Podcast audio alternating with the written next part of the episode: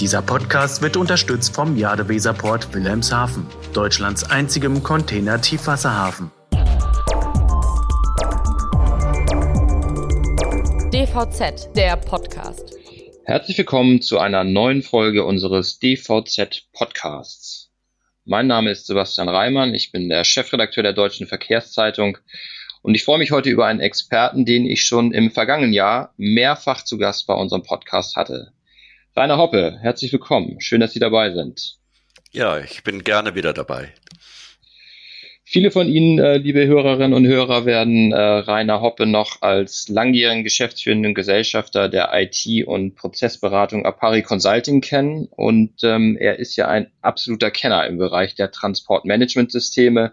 Und äh, das soll natürlich auch heute wieder unser Thema sein, aber nur eines von gleich mehreren. Ähm, Herr Hoppe, wir haben ja im vergangenen Jahr gleich mehrfach über die Digitalisierung gerade in der mittelständischen Logistikwirtschaft und über die Rolle von TMS gesprochen. Wir wollen heute mal über das Jahr 2021 sprechen, aber zunächst natürlich auch noch mal einen kurzen Blick zurückwerfen. Ähm, ich meine, 2020 geht als das Corona-Jahr sicherlich in die Annalen ein. Es hat äh, viele Herausforderungen für Logistikunternehmen gebracht. Eine positive Entwicklung ist sicherlich, dass Homeoffice und Co. dazu geführt haben, dass digitale Tools deutlich selbstverständlicher genutzt werden, als äh, das noch wenige Monate davor der Fall war. Aber ähm, hat das eigentlich wirklich einen Digitalisierungsschub in der Branche gebracht? Wie sehen Sie das, Herr Hoppe? Ja, ich glaube, dass äh, die, das Thema Digitalisierung tatsächlich jetzt stärker im Fokus äh, auch bei den mittelständischen Logistikdienstleistern ist. Ähm, viele haben jetzt erkannt durch die Corona-Krise, wie wichtig der zeit- und ortsunabhängige Zugriff auf Informationen ist. Und das heißt also letzten Endes äh, auf Daten, die äh, in dem Transportmanagementsystem vorhanden sind, weil das TMS nach wie vor der wichtigste Datenlieferant ist. Ähm, Heute reden wir über Integration von Tablets und Smartphones. Viele haben die Zeit genutzt im letzten Jahr, sich äh, technologisch auch neu aufzustellen. Und die Informationen, die äh, ich auch äh, dezentral zur Verfügung habe ähm, und wo ich nicht Papiere für brauche, helfen mir natürlich bei Entscheidungen oder bei äh, Aktivitäten innerhalb der Transportabwicklung. Das heißt also, äh, TMS-Systeme, die eine E-Akte integriert haben, wo alle Sendungsinformationen im Zugriff sind, wo kein Papier mehr notwendig ist, ähm, die haben äh, deutlich äh, Vorteile gegenüber anderen TMS-Anwendern äh, gehabt, äh, die eben über eine E-Akte nicht verfügten. Das heißt, äh, ich konnte von zu Hause aus vielleicht das eine oder andere machen, wo ich nicht ins Büro fahren musste, um dann erstmal dicke Ordner zu wälzen. In der mhm. ersten Welle ist das sogar so weit äh, gegangen, dass, dass es eine, quasi eine, eine Euphorie bei vielen Mittelständlern gab, so nach dem Motto, äh, jetzt ist das ist der richtige Zeitpunkt, wir müssen jetzt endlich mal was für das Thema Digitalisierung machen. Das ist jetzt äh, zu Beginn der zweiten Welle wieder ein bisschen abgeflacht, aber insgesamt gibt's äh, schon den Erkenntnisgewinn, dass Digitalisierung kein Kann ist, sondern dass es ein Muss ist, auch für mittelständische Unternehmen. Dazu passt vielleicht eine Studie, die ich äh, gefunden habe. Ähm, also äh, es, es, gibt einen Digitalisierungsindex Mittelstand 2020, 2021 der Telekom aus dem November vergangenen Jahres. Ähm, daraus geht auch hervor, äh, die Digitalisierung im logistischen Mittelstand hat um acht Punkte zugenommen auf 66 von 100 Punkten. Ähm, vielleicht ganz interessant, auch anknüpfend an die Punkte, die Sie eben genannt haben. Ähm, bei der Produktivität äh, gab es einen Zuwachs von neun Punkten auf 65 Punkte. Und äh, ein Bereich, auf den wir vielleicht später auch noch zu sprechen kommen, bei den Geschäftsmodellen gab es einen Zuwachs sogar von 12 Punkten auf 64 Punkte. Ähm, nun gibt es ja ganz viele neue Technologien, mit denen wir uns so in unserem täglichen Doing jetzt auseinandersetzen, äh, künstliche Intelligenz etc. Ähm, bei der Reife technologischer Trends wird ja immer gerne auf diesen Hype-Cycle geschaut. Und ähm, welche Technologien schicken sich denn Ihrer Wahrnehmung nach an, in diesem Jahr in der Logistik wirklich nachhaltige Veränderungen zu bewirken? Ja, das ist kurz gesagt alles, was Echtzeitinformationen und, und eine Vernetzung der innerhalb der logistischen Kette äh, unterstützt. Ähm, also so typische Trends sind die stärkere Einbindung der Fahrzeugtelematik, das heißt Nutzung von Informationen aus der Fahrzeugtelematik auch für meine Businessprozesse. Auch der Einsatz von KI und Machine Learning überall dort, wo festprogrammierte zusammen äh, festprogrammierte Regeln nicht optimal greifen, wo ähm, verfügbare Daten analysiert werden können, Zusammenhänge erkannt werden, Erkenntnisse dann letzten Endes daraus abgeleitet werden zum Beispiel äh, in der Prognose von Verkehrsströmen oder Sendungsaufkommen in den typischen Vier-Tage-Wochen, wo Donnerstags ein Feiertag ist, oder Optimierung der Auslastung. Das heißt also die Frage, wie kann ich die Zahl der benötigten Fahrzeuge reduzieren? Überall da gibt es erhebliche Potenziale und, und diese Technologien werden sich dann auch sukzessive äh, fortsetzen durchsetzen. Nicht äh, nur in, in 2021, das ist aber, aber sicherlich ein Thema, was in 2021 äh, mindestens einen, einen starken Impuls erfährt. Mhm. Und der zweite Punkt ist das Thema Durchgängigkeit der Information. Das heißt also, äh, früher haben wir viel über Dateischnittstellen, FTP, Datentransfer gesprochen. Äh, das ist heute durch moderne Web-Services und APIs äh, ist das einfacher möglich. Der Datenaustausch äh, ist heute äh, ad äh, absurdum geführt dadurch, dass wir im Grunde genommen Technologien verwenden, die keine redundante Datenhaltung und, und, und Replizieren der Informationen mehr notwendig machen, zum Beispiel Statusinformationen, sondern wir gehen da stark in Richtung der Single Point of Truth Technologie. Ähm, wenn wir nochmal ganz kurz auf den, den Punkt KI äh, schauen und ähm, das, das kommt jetzt offenbar, haben Sie so aus Ihrer Beratungspraxis da schon wirklich erste ähm, Projekte auch gesehen? Und mich würde vor allem mal interessieren, wie gehen die Unternehmen damit um, weil sie ja im Grunde die äh, menschliche Intelligenz und die maschinelle Intelligenz noch irgendwie zusammenbekommen müssen. Also es wird ja nicht von heute auf morgen sofort alles durch eine KI abgelöst werden.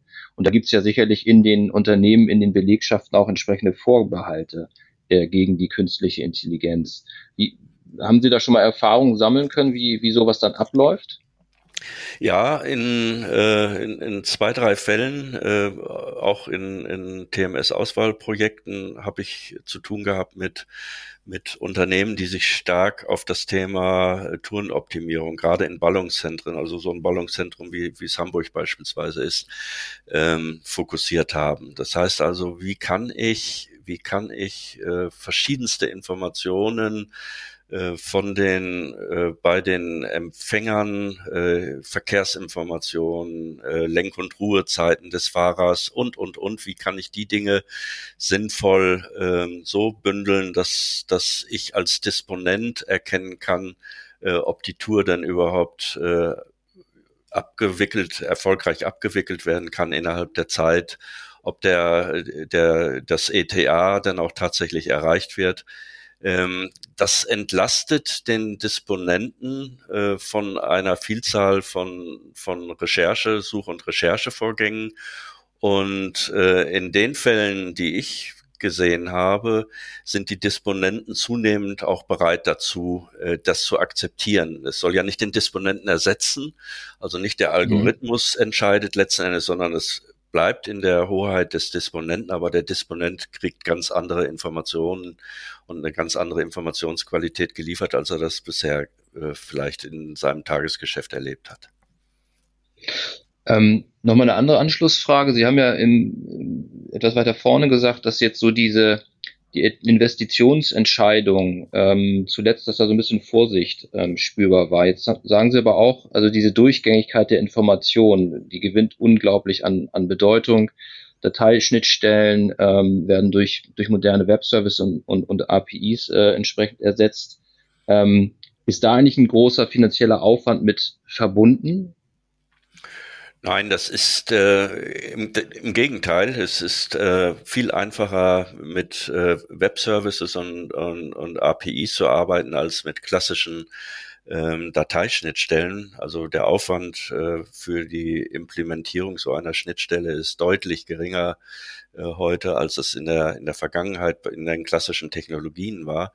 Es ist nur wichtig, dass man dann natürlich äh, Transportmanagementsysteme äh, sich auswählt, äh, die diese Technologie auch vernünftig unterstützen. Das heißt also, wenn wir, wenn wir so über, über alte TMS-Systeme reden, die eine monolithische Struktur haben, die also mit Web-Services nichts oder nicht viel anfangen können, dann wird es natürlich beliebig schwierig und äh, deswegen kommt es nicht von ungefähr, dass, dass die, die neuen äh, TMS-Systeme, die bei in, im Rahmen der TMS-Auswahl heute eine Rolle spielen, äh, eigentlich alle, alle in dem oberen linken Quadranten, für die, die die Marktübersicht noch vor Augen haben, sprich äh, moderne äh, äh, Anbieter, Startups ähm, und, und viele neue äh, Anbieter, die am Markt sind, dass sich die da wiederfinden.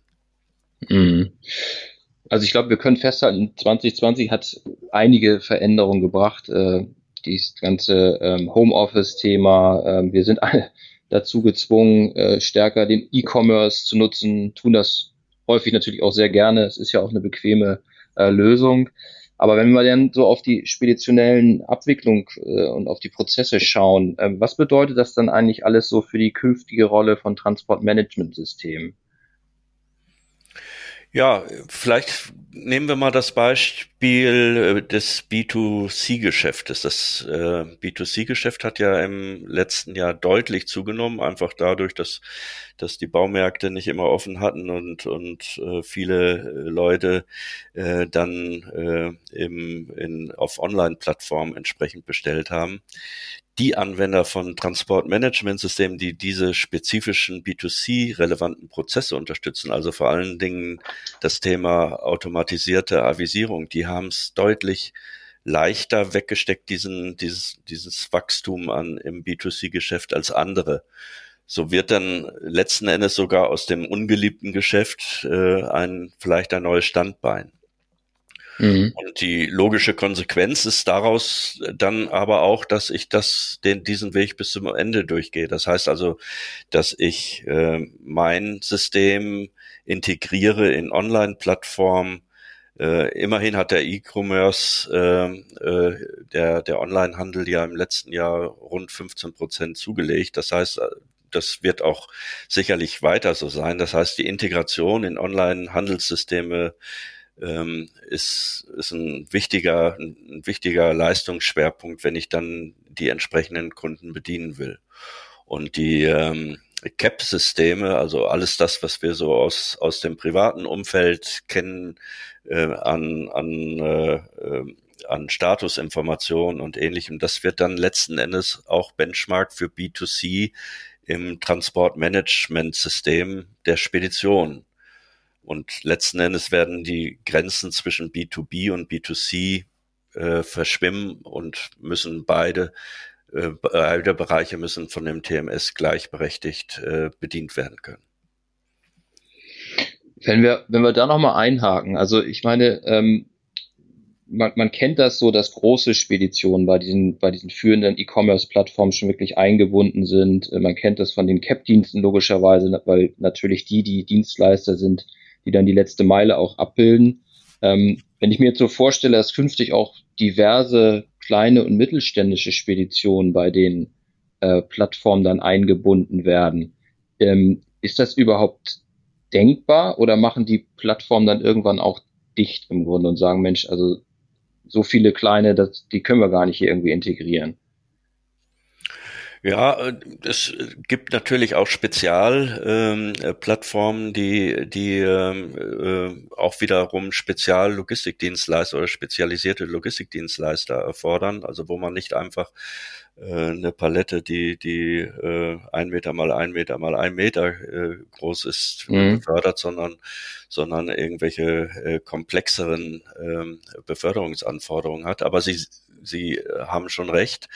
Ähm, äh, es muss so sein, dass die, die Logistikdienstleister sich in die Handelsplattformen äh, so einklinken, dass der, dass, dass diese Plattformen nicht nur äh, an dem einen Logistikdienstleister hängen. Und äh, Vernetzung ist ja generell das Thema, sowohl unternehmensübergreifend als auch unternehmensintern. Das heißt also, äh, alleine schon, wenn ich mir überlege, wie viel ähm, äh, Logistikdienstleister, Transportmanagement und ähm, äh, Kontraktlogistik äh, noch komplett voneinander getrennt haben, äh, dann kann man erkennen, dass da auch schon eine Menge von Hausaufgaben zu erledigen sind. Das heißt also, wie vernetze ich tatsächlich, wie synchronisiere ich die, die Transportmanagementprozesse und die Lagerwirtschaftsprozesse, um dem Kunden möglichst guten äh, Service zu, zu geben und letzten Endes natürlich auch eine effiziente Abwicklung hinzukriegen. Mhm. Aber wir haben bei unserer ähm, TMS-Konferenz im vergangenen Jahr ja auch das Thema so Apps äh, sehr stark in den Blick genommen. Was gibt es da rund um das TMS so in diesem in diesem Kosmos jetzt Neues? Ähm, wie wie wird sich so künftig dieses Zusammenspiel zwischen diesen Tools und dem TMS eigentlich gestalten und können die in gewisser Weise das TMS künftig eigentlich vielleicht sogar ersetzen?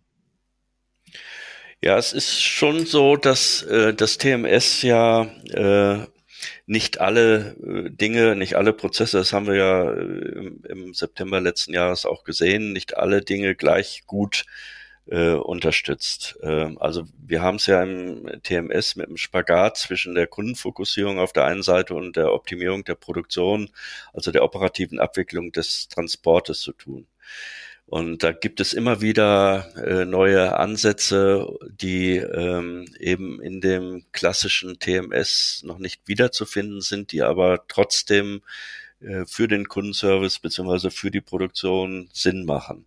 So ein typisches mhm. Thema ist das Thema Preisanfragen. Das heißt, äh, gerade für Bestandskunden, aber auch für Neukunden, dass ich dem Kunden die Möglichkeit gebe, äh, einfach Transport Preisanfragen äh, online zu stellen und das so leicht, dass, äh, dass das nicht irgendwie eine Barriere bedeutet, sondern dass er, dass er dieses Tool gerne benutzt. Das heißt, viele Kundenportale, die, die so im Laufe der Zeit entstanden sind, ringsrum das TMS, werden jetzt um, um das Thema Preisauskünfte äh, ersetzt. Oder man bedient sich äh, externer Dienstleister etwa, äh, indem man äh, solche Produkte wie Pamira auf der eigenen Homepage vielleicht ähm, äh, integriert. Auf der anderen Seite gibt's im Bereich Tourenplanung, also gerade was die operative Abwicklung angeht, äh, eine Menge äh, von neuen Ansätzen. Zum Beispiel Graphmasters ähm, hat, äh, hat da enorm äh, was an einen Impuls gegeben in diesem Marktsegment. Das heißt also die Frage, wie kann ich tatsächlich ähm, möglichst äh, mit wenig Aufwand und, und sehr dynamisch äh, meine Nahverkehrstouren beispielsweise in Ballungsgebieten, das Thema, was wir vorhin hatten, äh, entsprechend planen.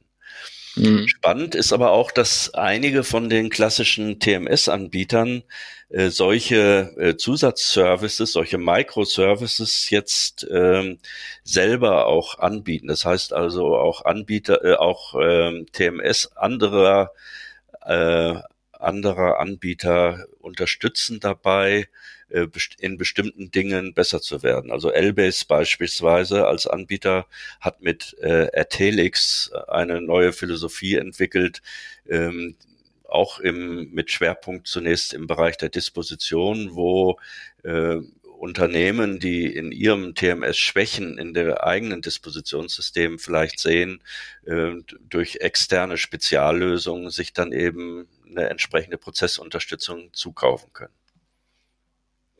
Gut, das ist dann mal ein konkretes Beispiel, wie, wie ein TMS-Anbieter auch wirklich auf diese Veränderung äh, reagiert. Wenn wir nochmal den Blick zum Abschluss so einmal ein bisschen weiten. Ähm, ich habe so den Eindruck, dass sich bei den TMS-Anbietern in Summe natürlich auch einiges tut. Wir haben da auch so eine Konsolidierungstendenz, habe ich festgestellt. Da gab es so einige Übernahmen, Joint Venture etc. Ähm, wie, wie verändert sich insgesamt jetzt so der, der Markt der TMS-Anbieter?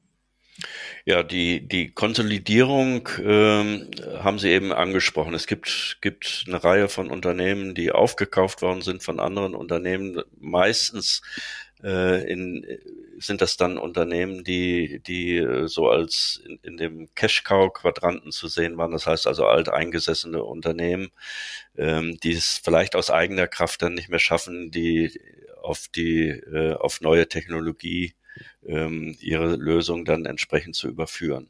Aber es gibt auch ein paar ähm, bisherige äh, eher On-Premise-Anbieter, die, die jetzt komplette Weblösungen anbieten. Also äh, Elbase war ja so im letzten Jahr äh, so ein typisches Beispiel. Anaxco ist es in, in diesem Jahr, die auf der Basis von D365 von Microsoft ähm, früher eine On-Premise-Lösung, die bei, bei zahlreichen Kunden im Einsatz war, ein, eingesetzt haben und die jetzt äh, nur noch den Weg in Richtung äh, webbasierter Lösung gehen. Das heißt also da eine äh, ihre, ihre ihre ihr ERP-System auf auf äh, auf eine Webplattform entsprechend äh, umgestellt haben. Auf der anderen Seite gibt es aber auch ein paar digitale Speditionen, die jetzt äh, als Softwareanbieter auftreten. Äh, zum Beispiel Cargonex ist so ein, ein Unternehmen, äh, wo es letzten Endes darum geht, das eigene Know-how, was die als digitale Spedition sich ähm, äh, zugelegt haben und die eigenen IT-Lösungen dann eben auch entsprechend zu vermarkten. Sicherlich auch ein intelligenter Ansatz. Und schließlich äh, sind auch einige von den, von den äh, Startups äh, jetzt so weit, dass sie von der Funktionstiefe her und, und von dem, von dem Kundenpotenzial her ähm, interessante Lösungen anbieten. Ähm, ein Unternehmen, was jetzt in den letzten Ausschreibungen mir immer wieder begegnet ist, ist Serum äh, aus, aus Hamburg, die, die jetzt äh, durchaus ähm, äh, attraktive Kunden und Referenzen inzwischen aufweisen können.